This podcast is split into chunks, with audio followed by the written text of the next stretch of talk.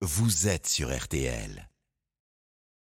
E égale M6 au carré avec Mac Lesguy sur RTL. Oui, Mac qui nous ouvre les portes de la science le dimanche matin sur RTL. On a bien besoin de comprendre. Bonjour Mac. Bonjour Stéphane. Alors de quoi parle-t-on ce matin? Stéphane, est-ce que vous aimez les frites? Bah, Évidemment, j'adore, sauf que j'essaie de limiter un peu. C'est gras, non? Eh oui, des frites moins grasses, ça vous intéresse? Oui. Eh ben la science peut vous y aider.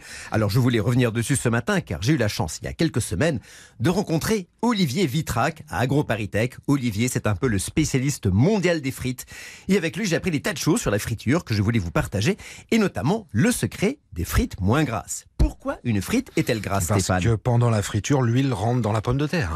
Eh ben, c'est ce qu'on croit souvent, mais en fait, pas du tout. Je vous explique. La friture, c'est plonger un aliment dans un milieu très chaud et très dense, en l'occurrence ici de l'huile ou de la graisse animale pour les puristes, à 180 degrés. Que va-t-il se passer alors Trois phénomènes bien précis. Le premier? Alors d'abord, l'huile communique sa chaleur par contact à la frite. L'intérieur de celle-ci monte à 80 degrés, c'est la température de cuisson de l'amidon qui est le principal constituant de la pomme de terre. À 80 degrés, il se gélifie. Le cœur de la frite prend cette consistance de purée que nous apprécions tous. Deuxième phénomène? La pomme de terre, c'est 75% d'eau.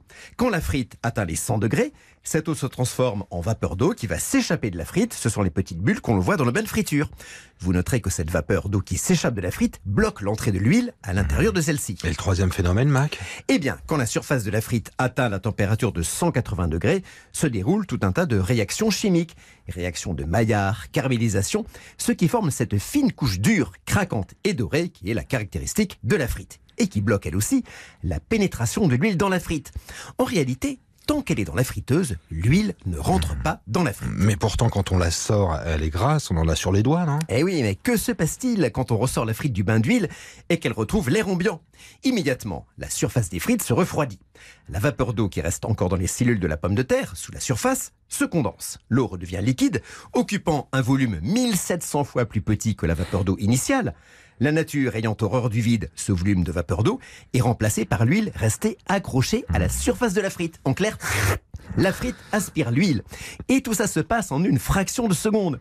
Même si vous égouttez bien la frite sur du papier absorbant, c'est trop tard. L'huile est rentrée dans la frite, qui compte désormais 10 à 12% de matière grasse. 10 à 12% qu'est-ce qu'on peut faire pour diminuer ce chiffre? Eh ben, il y a un moyen. Pas dans le process, car vous venez de le comprendre. L'entrée de l'huile dans la frite quand on la sort de la friteuse est un phénomène inévitable. Mais ce qu'on peut faire, c'est réduire la surface de la frite par rapport à son volume. C'est-à-dire? Eh ben, si vous passez de frites d'un demi-centimètre de section à des frites d'un centimètre de section, vous augmentez le volume d'un facteur 4 et la surface seulement d'un facteur 2. Cela fait à poids égal deux fois moins de surface où l'huile peut pénétrer dans la frite.